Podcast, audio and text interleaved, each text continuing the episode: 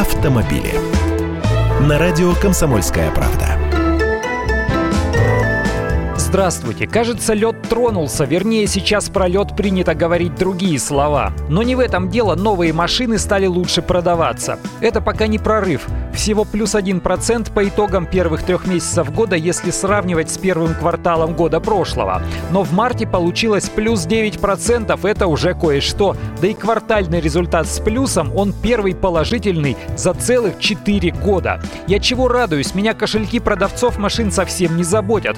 Просто еще в 2008 году заметил, что рынок новых легковушек в стране – это индикатор положения дел в экономике. Пошли продажи вниз, жди беды, поползли вверх, появляются надежды. Сейчас стабильного роста у всех нет, кто во что гораст.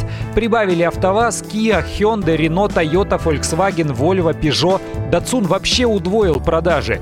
Но хуже пошли дела у Nissan, Lexus, Mercedes, Audi. Китайцы что-то не ахти. Среди моделей лидирует Kia Rio. На фоне смены поколений Hyundai Solaris этот бюджетный кореец вырвался вперед. Лада Гранта на втором месте, Веста на третьем. А дальше уже идут как раз Solaris и Крета.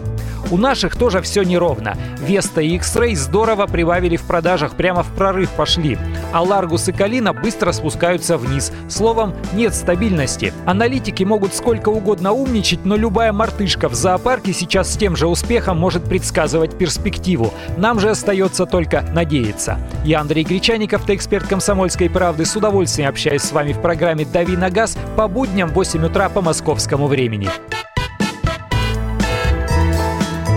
Автомобили.